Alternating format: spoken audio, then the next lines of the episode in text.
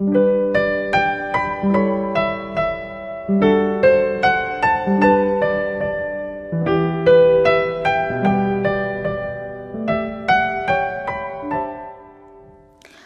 à tous, je suis Sophie, bienvenue. 大家好，我是极客法语的 Sophie 老师，欢迎收听法语每日说节目。上个星期呢，我们讲了一些在机场 I 或 BO 用到的句子，大家还记得吗？比如说 Votre passeport 要您的护照，然后晚点 L'avion a une heure de retard，c'est pas possible，这是不可能的。那么这个星期呢，我们还会留在机场，看看还有什么其他的话是常用的。